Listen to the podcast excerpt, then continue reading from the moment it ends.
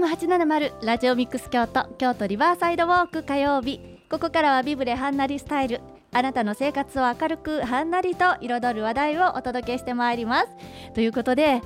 今週は着物のお手入れ師の森本圭一さんにリモート出演していただきます。森本さん大変お待たせいたしました。私の声届いてますか？はい届いております。よかったです。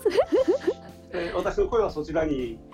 十分聞こえてます、はい、十分いただけております。ありがとうございます、はい。はい、よろしくお願いいたします。お願いします。さあ、森本さん、もうどんどんあの最近の着物に近づいてきているところなんですが、ね、ね、今日はどのあたりで、えー、昭和初期ですね。昭和初期というのは、はい、えー、昭和元年からあの太平洋戦争までを昭和初期と言います。まあ、はい、あの昭和のあの、えー、戦前とも言ったりはね、話してるんですけども、はい、まあその頃はね、本当に あのアンティークの中でも私も結構ね、あの本当に好きなもう魅力たっぷりの着物なのでね。まあアンティークというのはね、私、うん、出会いというのが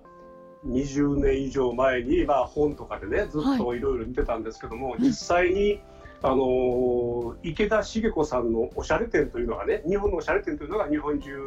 回ってまして、はい、その時に、えー、目の前で初めてこう見た時にやっぱり衝撃を受けましたね。どういう衝撃かと言いますと、はい、あのー、えー、一般大衆物の,、あの型物のねあんまり値段が、高くないだろうという着物にものすごい高級の帯とか羽織小物がついてる。でも実際はこういう着物しかちょっと言い方悪いですけども、はい、こういう着物しか買えない人はこんな帯とかこんな小物はまさか買えないだろうというような組み合わせなんですよ。でどういう組み合わせと言いますと、はい、その着物とか帯についてる、ええ、あの絵とかあのモチーフでもって、はい、あのストーリー的にこう組み合わせができてるというね。それがものすごいその池田茂子さんのあの世界というかね。それで私アンティークにその感激したというのがそれが初めてなんですよ。だからこういう見方ができるんだなというね。ストーリー性でもってね、ね表現できるという。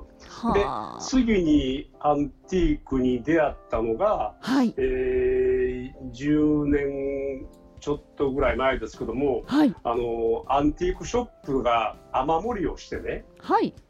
雨がすごく持って、ええ、でアンティークの着物がもう結構水浸しになったということで大騒ぎでうちに電話かかってきて、はい、どっか触れるとこないかということで電話かかってきまして、とりあえず見せてもらいましょうということで、大きな箱2箱来た時に実際目の前でアンティーク見た時にはもういろいろこうびっくりしたわけなんですよ。で何がびっくりかと申しますと、はい、あのやっぱりあの型物で型染めで結構大衆品なのに、はい、あのそこに入ってる5つもの大きなあの家紋だけはねものすごく丁寧に上絵が入ってて、はい、であのあつらえとあの既製品がすぐ分かるんですよ私の場合はね。すごい。どういうので分かるかと言いますと、はい、あのあつらえというのはその方の門の形に染める前から糊を置いて染めますから門がきれいな形状で上がってくるわけなんですよ。であとは紋章の上絵師が絵を描くだけで、はい、ほぼ終わるんですけどね。あの既製品というのは売れてからあのどのような門が入るかわからないからあらかじめ、はい、ここもちという円でね円でもって白く染め抜いておくんですよ。で売れてから、はい、そこに上絵師が門を書き込むと。で色も色もきちっときれいに入ってる。その色の入れ方というのが実際に門屋さんが入れたのか、我々のその染色補正師が入れたのか分かりませんけども、はい、結構きれいに入ってる。ところがまあ年数ともにあの退色の仕方が着物に使ってある染料の退色と後から門入れの時に入れた染料の退色の仕方が違うからはっきり見えてくる。それでも当時はものすごいやっぱりいい仕事してやったから、はい、ですからそこで私思ったのは、ええ、あの大衆門の、まあ、そんなに値段が高くない庶民の着物でも門だけはものすごい力を入れて丁寧にしてやると。ところが今の着物は、人間国宝さんの着物であろうが有名作家さんの着物であろうが、ええ、門というのはもう結構印刷門まあそういうな傾向に入ってた時代ですからね。ですから手書きで昔のようにきちっとは綺麗に書かずにまあ綺麗なことは綺麗なんですけども、はい、あの印刷でも簡単に入ってしまえるというのが今の傾向なんですよ。だからアンティークというのは今とは全然違うところで、はい、結構価値がね価値観があったりとか、うんで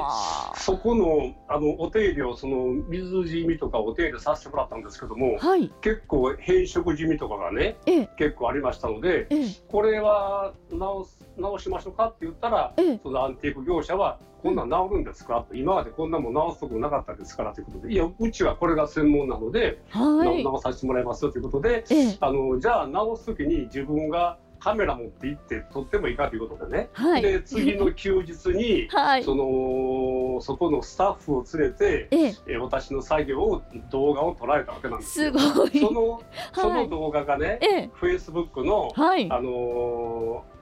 えー、アンティーク再生京都森本という、はい、そういうところに動画を上げてますから もしまたね、あのー、機会があったらどうぞ見てください。はい、アンティーク再生。再生京都。アンティーク再生京都森本というところを検索してもらったらはいフェイスブックですね。その時の動画が載ってますからあのおたふくの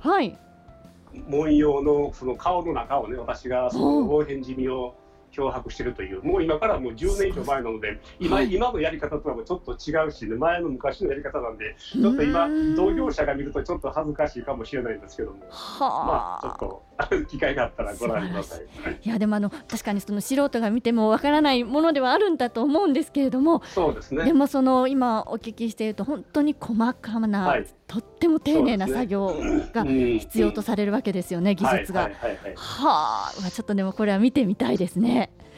それそれから、はい、あのー23年してから、まあ、今から約10年ぐらい前から、はい、あのアンティーク業者とのつながりが何件かできましてそれからもうずっと続いて仕事はさせてもらってますしね、はい、でそこでいろいろ気づいたことは今の戦後の今皆さんがよくご存知な着物とはもう全然違うことがものすごくたくさんありまして、はい、で今日一日ではねもう話しきれませんからね、まあ、何回かに分けてね、うんうん、お話しさせてもらいますけども、はい、今日はね今ちょっとたまたま門の話が出ましたので、門の演出の話をしますとですね、はい、あのもともと女性の着物はね、あのー、総柄全面柄で、まあ、江戸時代のあのあの、えー、武家の着物とかは、まあ、門が入ってなかったんですけども、はい、えー、写真禁止令が続いて、まあ贅沢は禁止だということで、はい、模様がだんだん下がってきて、うん、最初あの、えー、腰高文様下半分が模様があります。上は、はい。えー、無地になりましたから無地のところに五つ門が入りました、はい、そこから女性の着物もまあ5つ門が入るようになりまして、はい、でところが昭和になってから、はい、世の中が好景好景気ですね。景気が良くなって、うん、あのその時にもうもう贅沢三昧になるわけなんですけどね、はい、だから総柄の着物でも5つ門が全部入るんですよ。でその門の入る場所が上手に開けられていて、はい、ちょうど門の入るスペースをねちょうど門を崇めるような感じでその文様で囲んでいくというそのデザイン性がものすごいあの僕好きでね、まああのそれもねうちのホームページなんかでもよく紹介はしてるんですけども、はい、まあそんなんで今はやっぱり門というのが結構ないがしろにされたり忘れられていったりしてる時代に、やっぱり昭和の戦前までは、家紋とか女紋、まあ、いわゆるもうそこの家の門をものすごく大事にしてたということでね着物を見ればもう一目瞭然、まあ、分かるわけなんですよ。すごいな。そういう発見がね、ええ、ものすごく面白くてね、え。あとね昭和の戦後と戦前との違いも結構たくさんありますからね。ですからその、うん、えー、見分け方として、はい、まああの生地とか染め方を見たらね、うん、我々は分かるんですけどね、うん、一般の方の見分け方というのは、戦前までの多くの着物は裏地が赤です、真っ赤です。はうん、なるほど。もみと言うんですけどね。はい、あのええ紅の絹って書いて、はい、で戦後それはほぼなくなります。婚礼衣装を除いては一般的には胴裏裏地は白になります。それと八掛があの表が薄い色の着物だったら八掛が映らないようにということで、あの額縁ぼかしというふうなことがえー、考え出されて、はい、戦後の八掛は、えー、ぼかしが入ってきますね。まあ、それが、あのー、大きな見分け方でそれと戦後昭和30年ぐらいから家紋の大きさがやっぱりやや小さくなって今のサイズ直径21ミリぐらいになりますね。それまでは25ミリぐらい26ミリとかね、少し前よりも大きかったんですけども、まあ、その辺で我々は見あの見分けたりするんですけどね。はあ、はい、もうその見分け方も今日初めて聞きましてあるんだなと、うん、結構ね業者さんもご存じないからあそうなんですね。すごい。戦後のあのリサイクル私はまあ昭和レトロって言ってるんですけども、それもねアンティークというふうに含められて売られてる場合がありますから、ですから、うん、騙されて買ったというよりも業者さん自体がご存じない場合があるんですよ。はあ、なんだか奥が深くなっていきますね。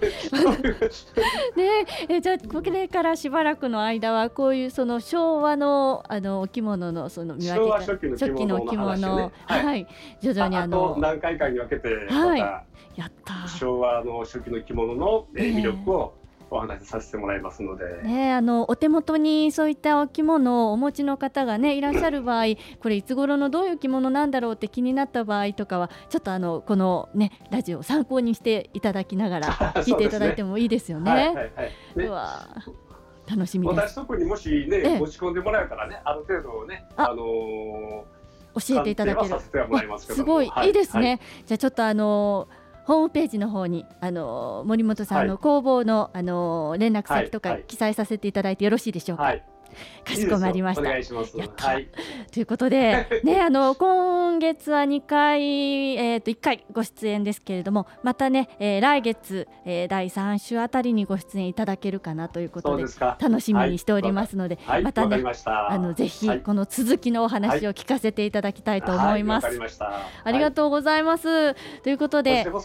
ありがとうございます。着物のお手入れ師森本圭司さんにリモートでご出演いただきました。森本さん来月もよろしくお願いいたします。こちらこそよろしくお願いします。ありがとうございます。はい。